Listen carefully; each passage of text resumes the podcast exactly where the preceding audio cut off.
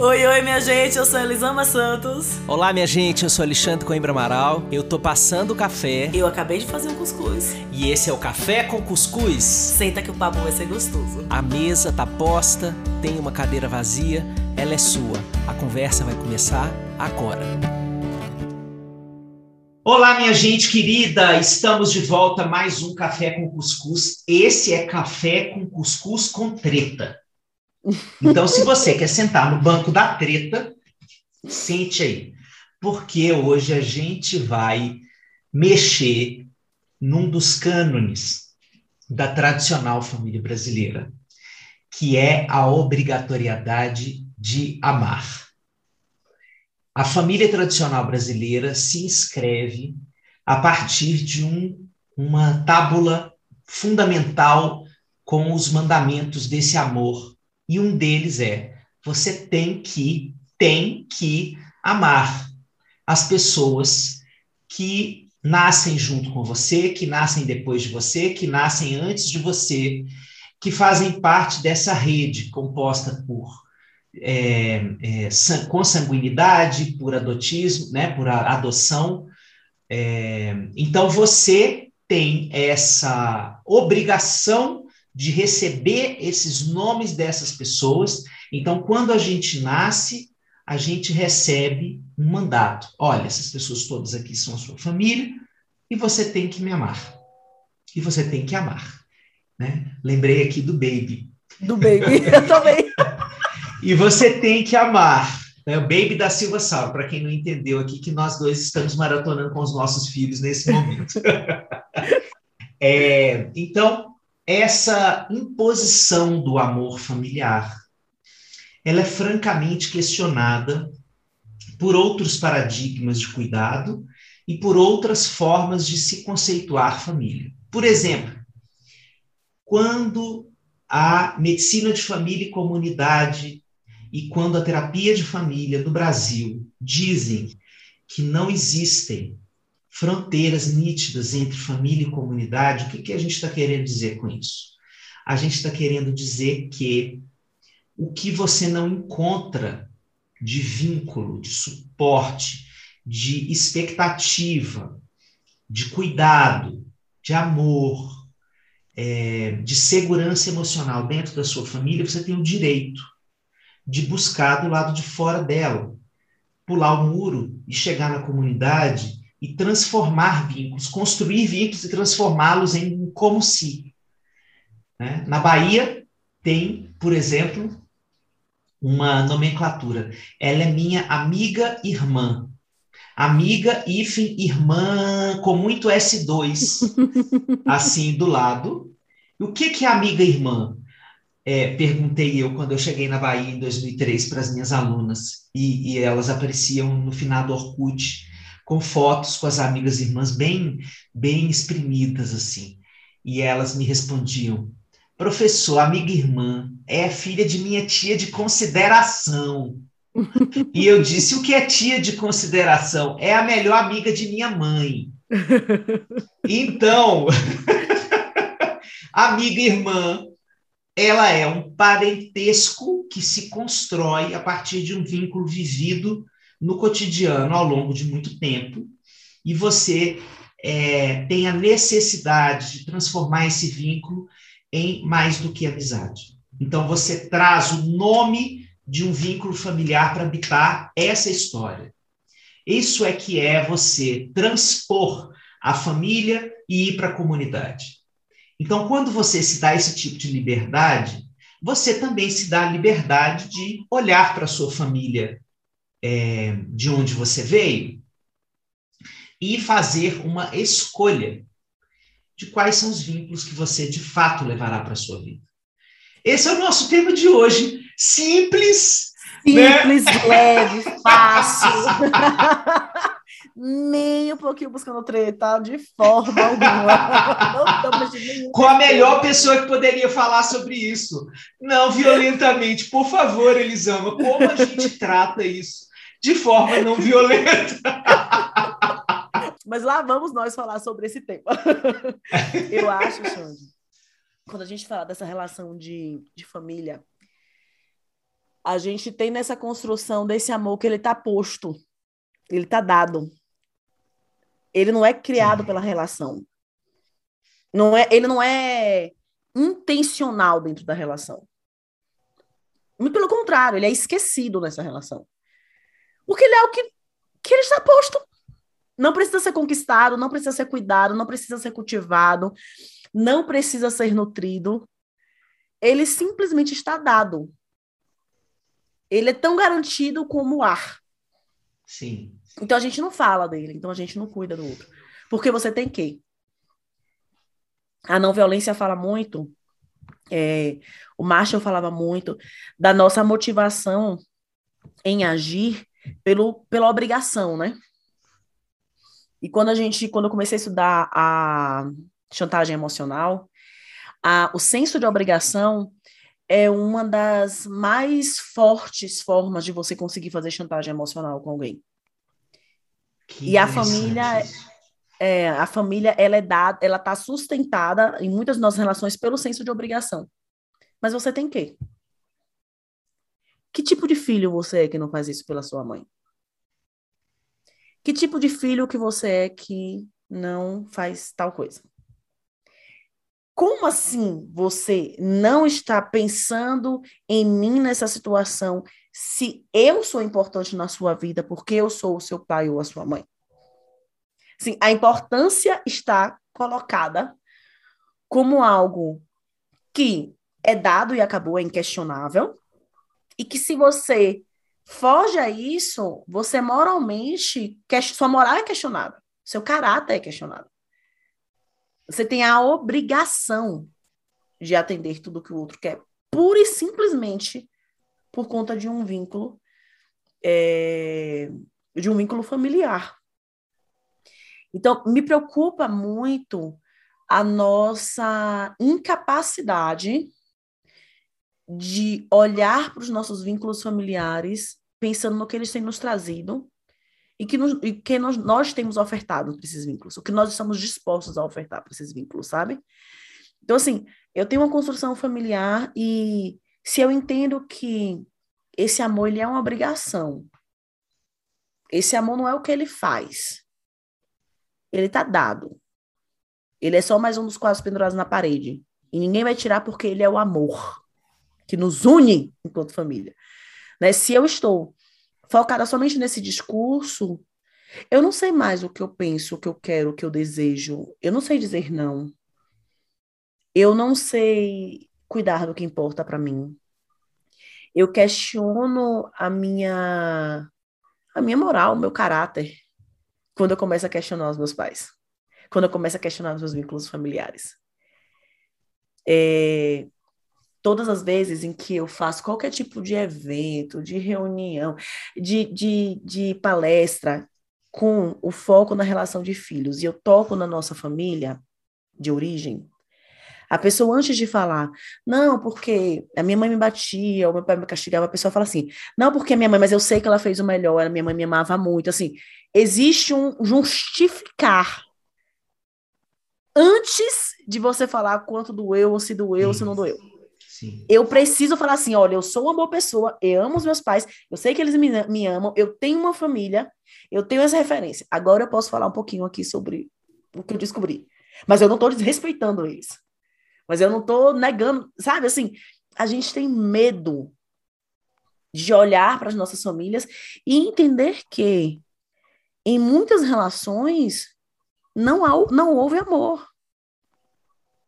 Porque a gente começou, Xande, exatamente nessa construção de, ah, não, vamos romantizar a relação familiar, a chamar qualquer coisa de amor. Não, mas meu pai me batia, mas ele trabalhava o dia inteiro, era o jeito dele me amar.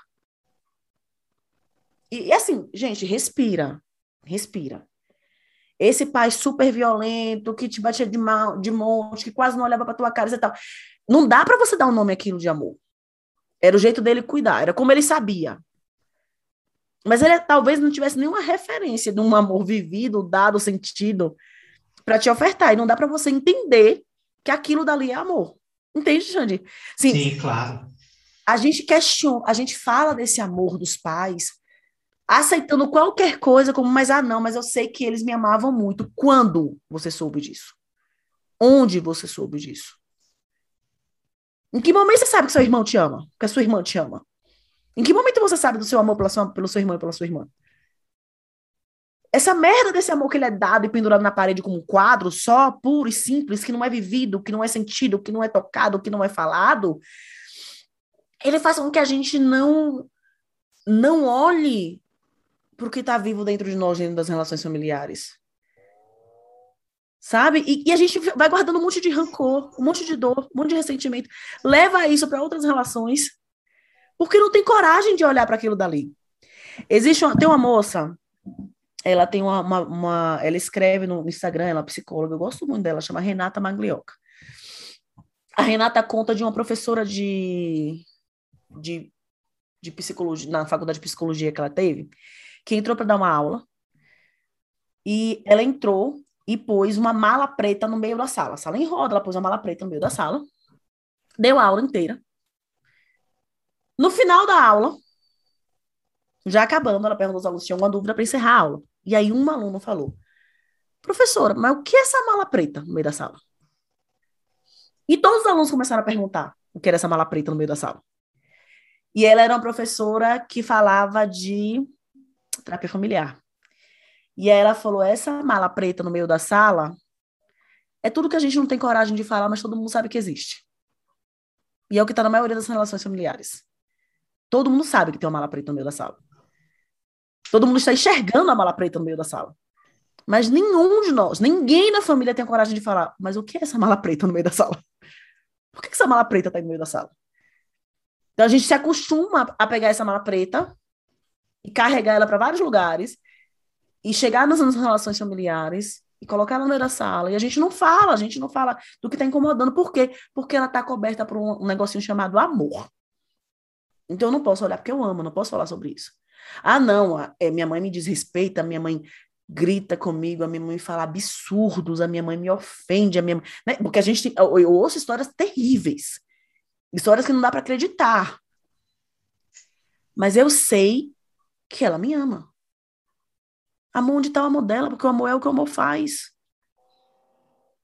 Cadê o amor dela por você na sua vida? Assim, onde você está sentindo?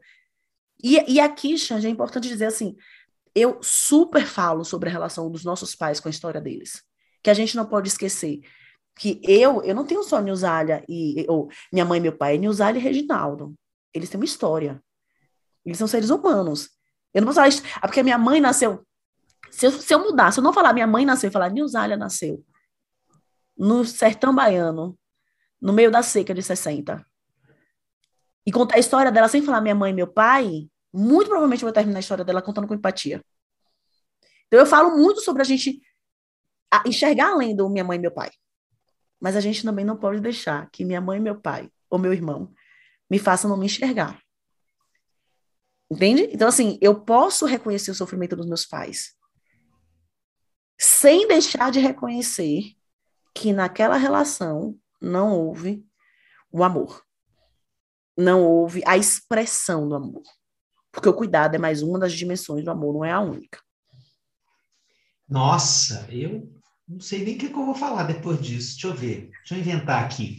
É, em cima do que você trouxe, por exemplo, podemos pensar que essa, esse retorno a história dos pais, é, ele pode ter uma função patriarcal, que é você construir empatia com a função de desculpabilizar as violências que você sofreu.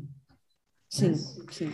É, então, não existe possibilidade, se você quiser ser honesto com você, de você é, tirar o, o véu patriarcal dessa história, porque tirar o véu patriarcal significa é, horizontalizar as empatias e as dores. Então, Sim. se você olha com empatia para a história deles e reconhece a dor deles, você vai fazer o mesmo com a sua própria história. Sim. Né? Aí você está é, realmente podendo ser honesto com essa construção, com essa releitura que você faz da família, né? A partir daí, eu acho que tem uma pergunta que muita gente se faz, né? Porque eu acho que essa sua fala ela é muito contundente, ela é muito é, desafiadora para para a maioria das percepções das pessoas sobre quem foram os pais, o irmão, a irmã, avô, quem quer que seja, né? É, o que, que eu faço depois disso, né? Como é que é? Com o que que eu fico? O que que sobra depois que eu tenho a coragem, né, de fazer essa conversa corajosa comigo mesmo, né? É, e entender por que eu grito tanto, né? E posso fazer isso de forma não violenta, de repente mandar cartas para mim mesmo, né? Subir no topo da montanha e dizer estou exausto. Adorei. é, o que, que eu faço depois disso? O que, que eu faço? Bom, tem muitas coisas para se fazer. A primeira delas é renarrar a própria vida. Então, porque a forma como você aprendeu a falar de você e falar da sua identidade esteve é, aliada a esse preceito da inviolabilidade do lugar desta pessoa. Você pode fazer o que você quiser na sua vida, mas não retire essa peça desse lugar. Quando você se dá essa autonomia, o personagem vai mudar de função nessa história. Sim. Então a história vai ser outra ele não vai ser. Ele, talvez você esteja fazendo um, um processo que na terapia é, familiar a gente chama de exoneração. Como você, quando você tira uma pessoa de um cargo e fala assim, fulano foi exonerado do cargo, como a gente gostaria que acontecesse com o presidente da República nesse momento, né? Então, a, então você faz essa exoneração dessa pessoa na família. Isso é muito comum nos processos de terapia é, pós situações de violência. Né? Então, você exonera o agressor, você diz: você não vai é, construir é, mais na minha vida esse tipo de sofrimento. Quando você exonera, você tem autonomia, você tem o direito de decidir o que você não quer mais receber dessa pessoa. Você pode decidir não receber mais só a violência e você dizer: eu vou parar você todas as vezes que você vier a ser violento comigo, porque agora eu sei que eu tenho esse direito. E você pode, porque a vida é sua, exonerar a presença dessa pessoa na sua vida. Sim. Né? É aí que o mundo pira, porque é, a pessoa fala, mas como assim ela é lacuna? Complete a frase. Sua mãe, seu pai, seu avô, é, seu primo, irmão, sua irmã, sua irmã, sua irmã, é, né? como é seu filho, né? É, recentemente eu, eu, recebi um áudio de uma pessoa com quem eu, eu tive contato na internet há um tempo atrás, a gente fazia parte de uma mesma comunidade e tal, e, e ela veio me contar o que tinha acontecido na vida dela depois de tanto tempo e tudo, tudo. E ela tinha uma relação realmente muito, muito, muito, muito danosa com a mãe dela. É, ela sofria uma violência descomunal dessa mãe, precisou de muita ajuda é, para entender que ela vivia isso, ela falava disso com a gente e tal, mas é, não conseguia aceitar que isso vinha da mãe dela. E ela vem e conta que há dois anos ela cortou com a própria mãe e que ela chegou a mudar de cidade. E que hoje ela, ela, assim, ela sente que ela começou uma vida nova. Ela mudou de CEP, ela mudou de terapeuta, ela, ela fez uma virada na vida, né? E ela vinha contar como isso estava reverberando, não só dali em diante, mas tudo. Ela estava precisando, nessa nova terapia, nesse novo CEP em que ela estava morando, falar da vida dela toda. Olha, o que aconteceu foi isso, foi isso, foi isso, porque é, ela estava falando da vida passada dela de outro lugar. Agora, ela era a filha que teve a coragem de cortar com a mãe. Uhum. Então, essa nova posição existencial dela dava a ela outro tipo de condição de falar de si, de olhar para a própria vida, de olhar para os vínculos dela, né? E, por exemplo, uma das coisas que isso trouxe para ela foi a possibilidade dela é, é, se sentir mais seletiva na escolha dos amigos da vida dela. E, e ela sentia que ela nunca tinha conseguido fazer isso. Né? Então, que hoje ela vê isso como uma, um resquício dessa forma violenta em que ela aprendeu a viver na relação com essa mãe. E que ela recuperou não só a autonomia em relação a essa mãe, mas em relação aos vínculos da vida dela.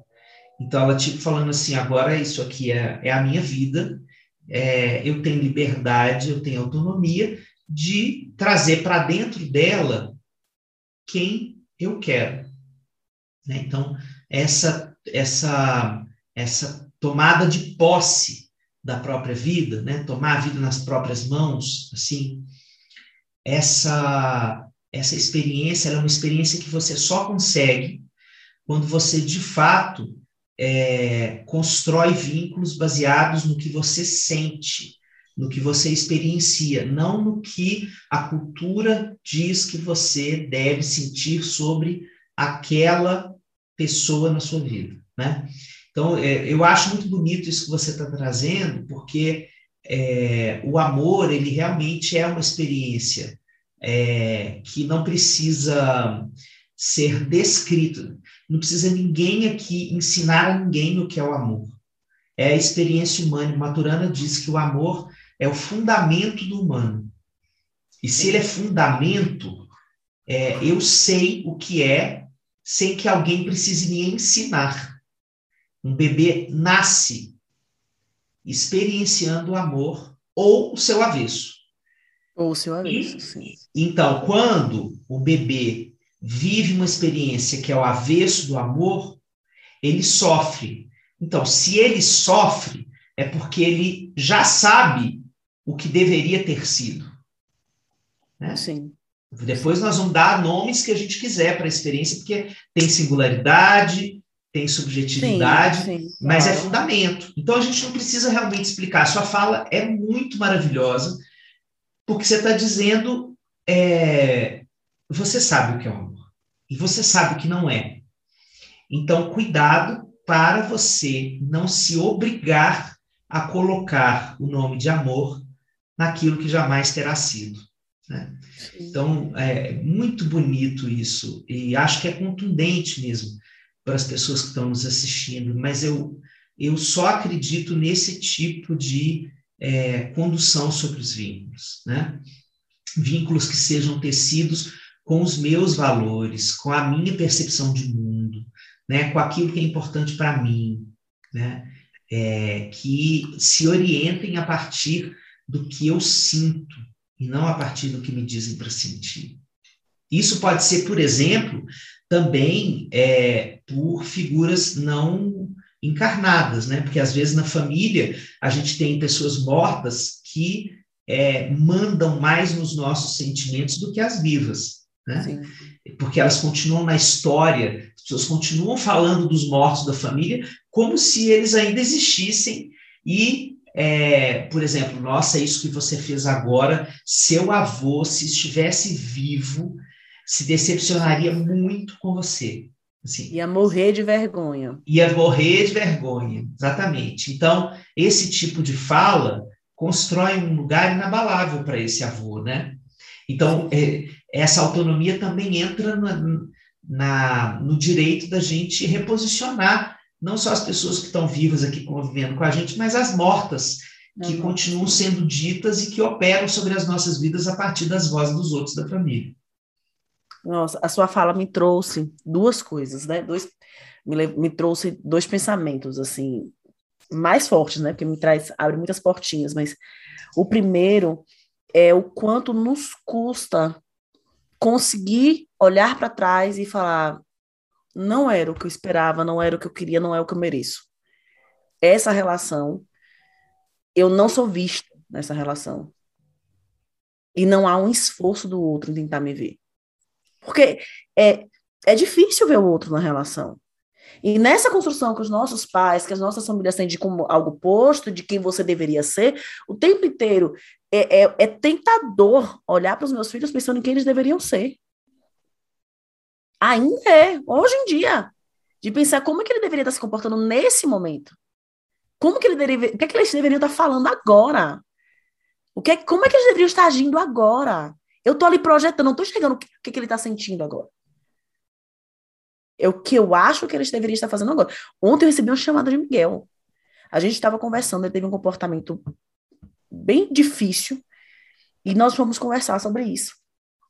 E aí existia um momento que ele começou a falar: você não está me entendendo. Você só está me falando como você acha que eu deveria agir e você não está querendo ouvir de verdade o que eu estou sentindo. Desse jeito. E é aquele momento que você para, dá uma respirada e pensa, cara, é o que eu tô fazendo mesmo. Tô aqui bancando a iluminada simpática e etc. Eu estou te filho, entendo que você ficou chateado, mas e tô derrubando o meu. Tô falando do que ele deveria estar fazendo. Tá, eu te entendi, mas o que se espera de você? Sabe? Então assim, é muito tentador para os pais enxergarem nos filhos exatamente o que eles acham que os filhos deveriam, deveriam ser. Nessa construção do que é família, nós, é muito difícil a gente ser visto, mas pode existir um esforço. E esse esforço, ele já diz muito pra gente. Esse esforço de, ok, sinto muito. Realmente eu fiz isso. Me deixe ver o que você está sentindo. Fale comigo. Eu tô aqui, eu não vou falar como você deveria estar tá sentindo, eu vou falar Vou, tô aqui para te ouvir, filho. Depois a gente constrói outros caminhos. Agora eu quero só te ouvir. E então, assim, existe um custo de você olhar para trás, ou olhar para o presente, olhar para o almoço de domingo e falar: eu saio de lá pior do que eu entrei dez vezes. Eu saio do almoço de domingo, a minha família precisando de férias. Eu saio me sentindo a pior pessoa do mundo. E no domingo que você olha e fala, não preciso, é obrigada a viver isso. Você, tem que, você é obrigado a olhar para todos os domingos que você viveu isso. Porque esse daqui foi um estopim. E aí, na hora que você olha para trás, tem uma dor muito grande, Xande, para ser olhada. Porque você viveu anestesiado, fingindo que aquela dor não doía tanto, porque é amor, é amor, é amor, amor, amor. No dia que você para e fala assim, caraca, tá doendo mesmo, assim. Não, isso não pode ser chamado de amor.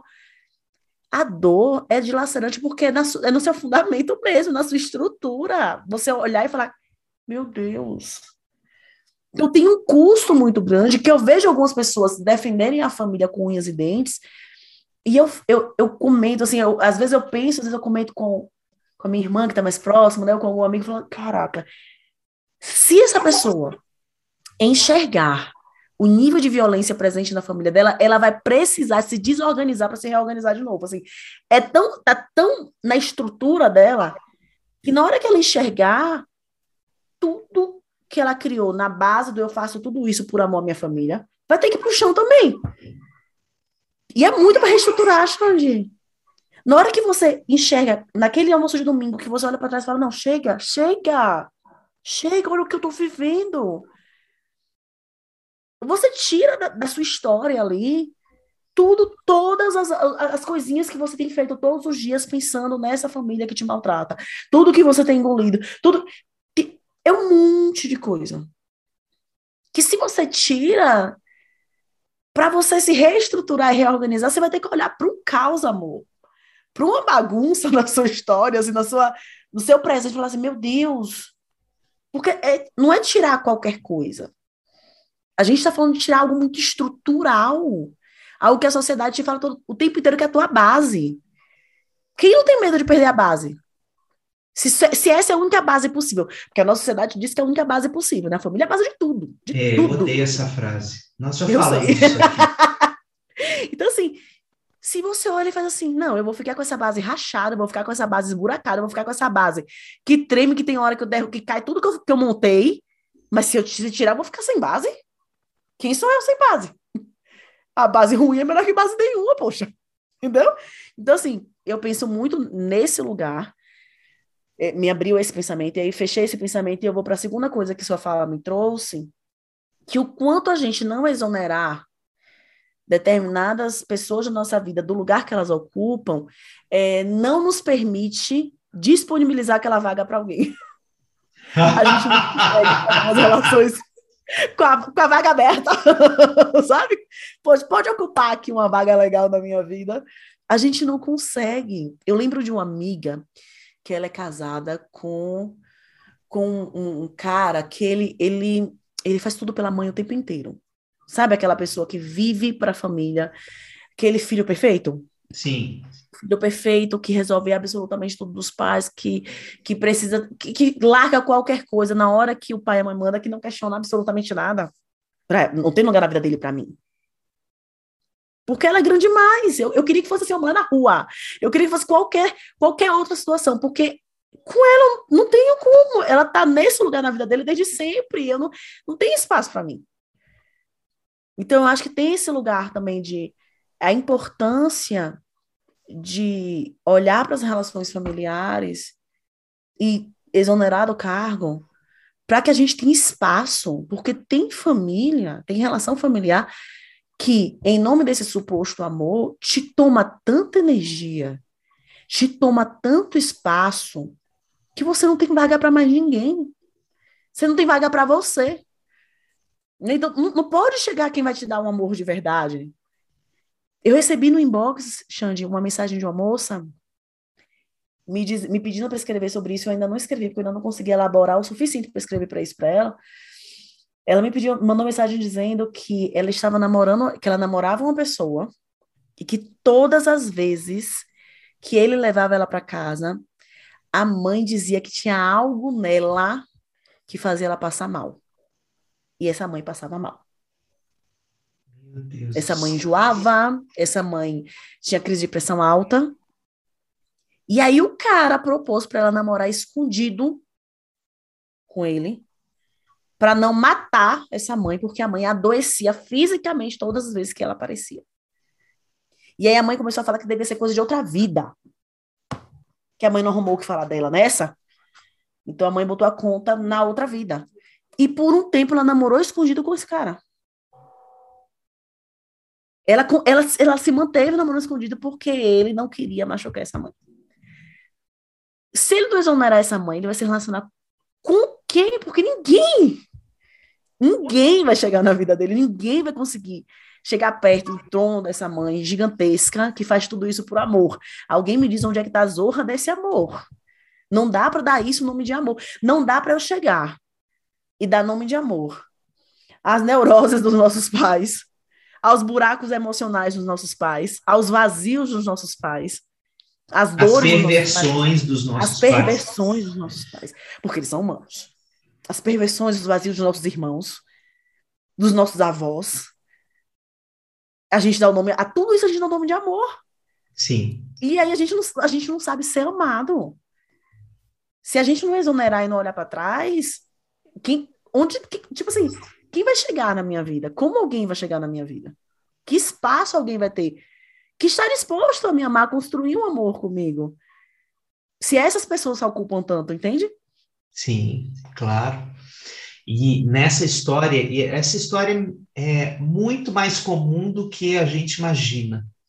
Porque, por exemplo, as famílias brasileiras contam várias mentiras né, para as pessoas. Por exemplo, é, na hora em que um filho se casa, a mãe desse filho fala assim no dia do casamento, na cerimônia lá, do casamento, né? Religiosa civil, não importa. Fala assim, não estou perdendo um filho, estou ganhando uma filha. Mentira. Mentira. Mentira, porque você está perdendo sim. E é a, é a impossibilidade de assumir esse luto por essa mãe que faz ela transformar esse luto em raiva dessa nora. Porque ela precisa admitir que perdeu para ela poder abraçar este novo filho, Exatamente. que não é mais a pessoa que dependia dela, por exemplo, emocionalmente, ou que diante de crises recorria a ela.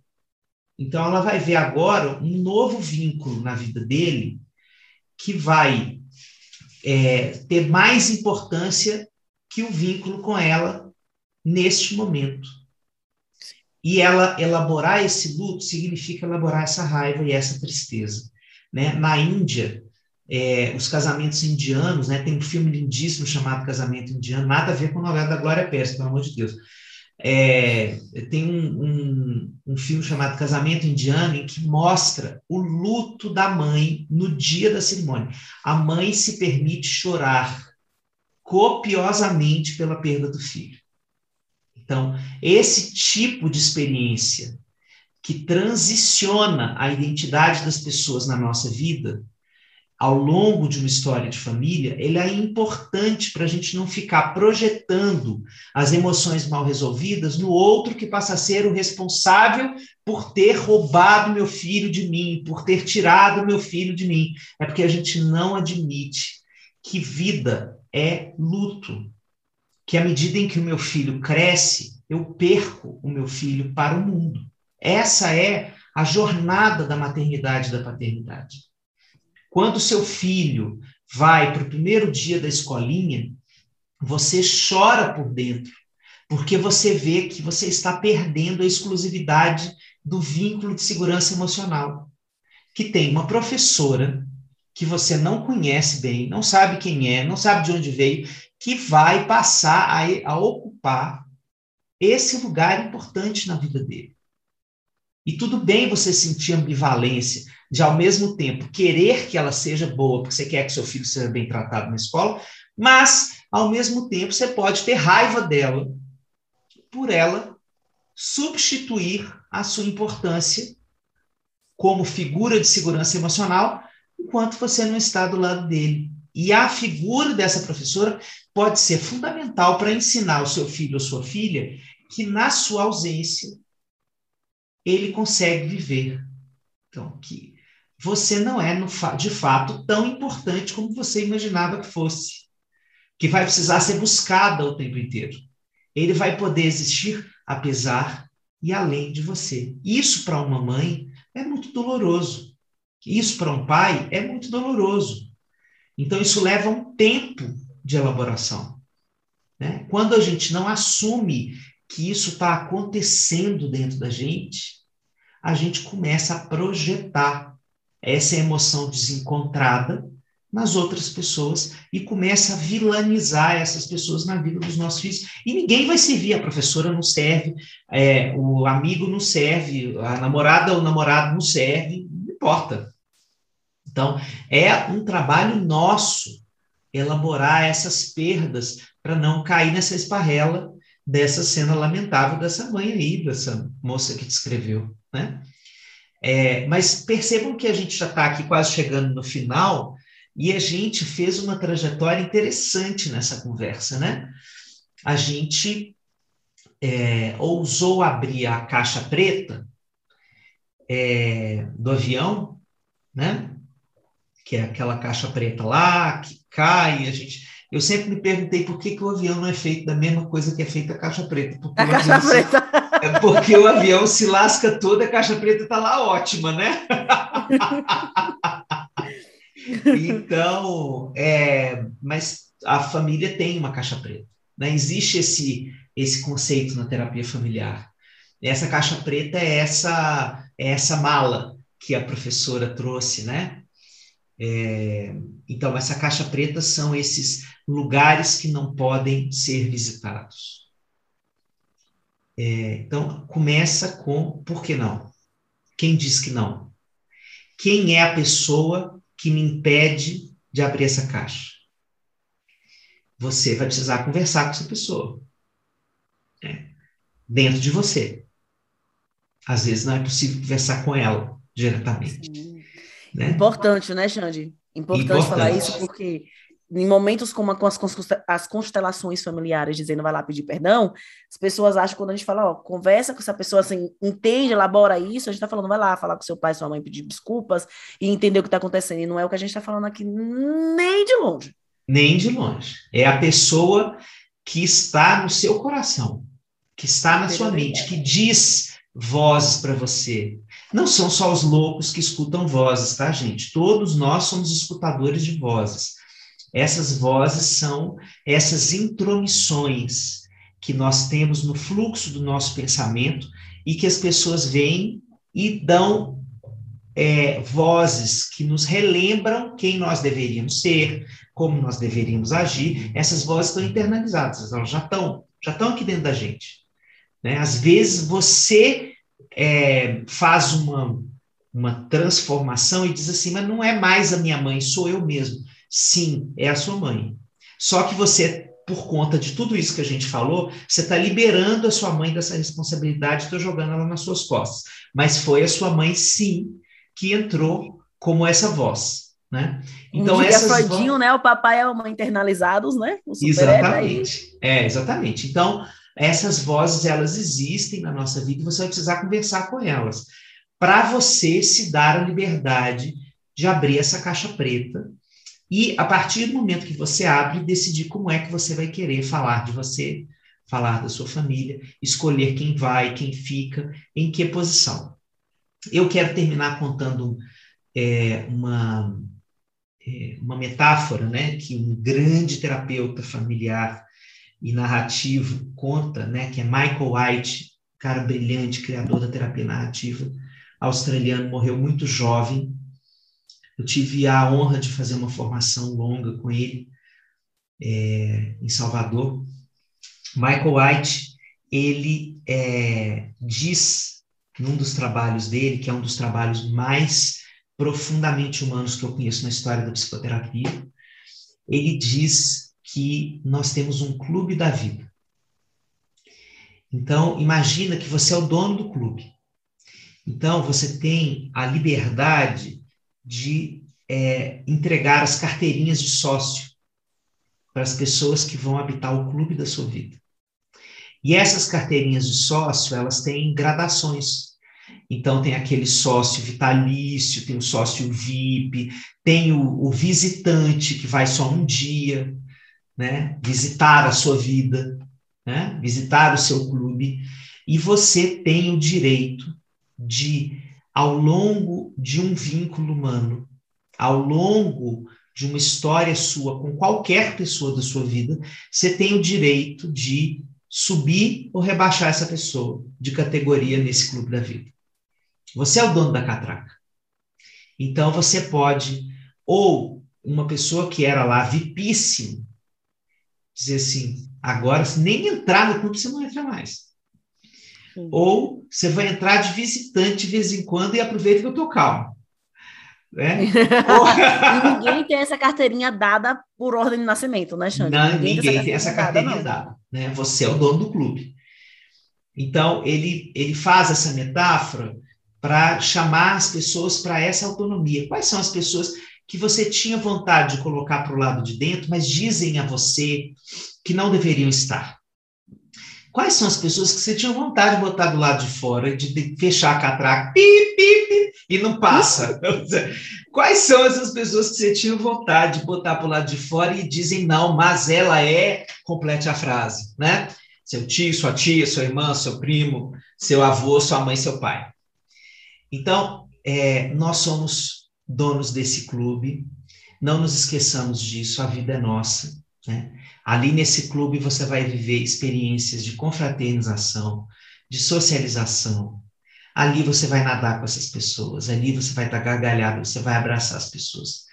Você pode, dentro desse clube também, ter um salão de festa, você pode celebrar com as pessoas, e você tem o direito de escolher quem é que vai para a sua celebração. Né? É, muito comum na hora do casamento, né? O noivo tem a lista dele, a noiva tem a lista dela e vem os avós, os, com a lista deles, pronto. com a lista deles, né? Pronta, assim, de todo mundo que não pode faltar na festa que não é deles, né? Então, daria um episódio todinho só sobre isso, né? Oxi! Podemos falar disso depois. Mas então, eu queria terminar com a, a honradez ao trabalho maravilhoso do Michael White, dizer que eu aprendi muito com esse cara e incentivar vocês a olharem para o clube da vida de vocês com o nível de autonomia que cada um merece ter sobre a sua história, sobre a sua vida e os seus vínculos.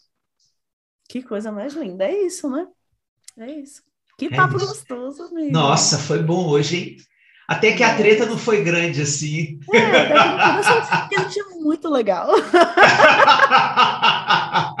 então, esperando que você nos mantenha no clube da sua vida, no clube dos podcasts da sua vida. A gente se vê semana que vem. Então, você curta, compartilhe, escreva, diga que a gente é ótimo, que você gostou, que você não gostou, não tem problema, a gente tem tolerância à crítica.